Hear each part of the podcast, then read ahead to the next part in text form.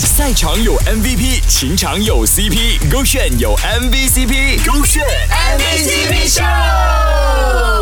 选 MVCp 秀，Hello，你好，我是 Kristen 温阳。都知道嘛，情侣之间肯定会互送礼物啦。但是你知道送礼物其实也有非常讲究的一些细节的吗？呃，我觉得很 sweet 的东西会对对不对？你的 partner 做给你的是，OK，因为我的 love language 是买跟送东西给人家，so basically 我不喜欢人家讲说哦，我要什么东西你才能买给我，我觉得这个很没有意义的。但就你无没有在任何一个节日或者没有在任任何一个 reason 上，你买礼物送你的另外一半，这个是一个很 sweet 的事情。Instead of 你你跟人家要一个东西，哎，你可以买给我这个东西吗？你可以买什么东西？哎，我想要这个，还是暗示这样的之类的，还是有觉得有信了一点点这样子。我会讲听的，不用不用讲听就直接讲哦。可是因为他已经不懂了，他也不会他也不会主动的来问啊来来送你，所以就失望哦。听过那句老话吗？我讲出来的东西呢就廉价了。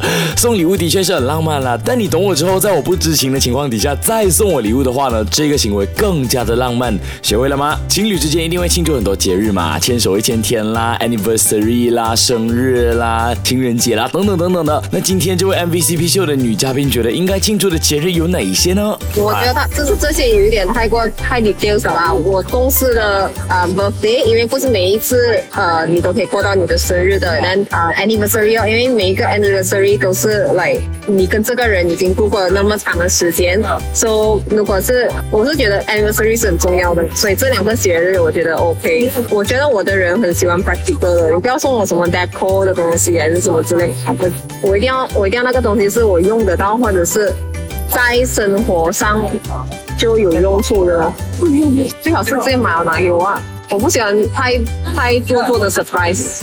我觉得他还没有主动的，没有要求下，或者是没有拼的之下送到礼物，所以请你自己搬带搬带一点。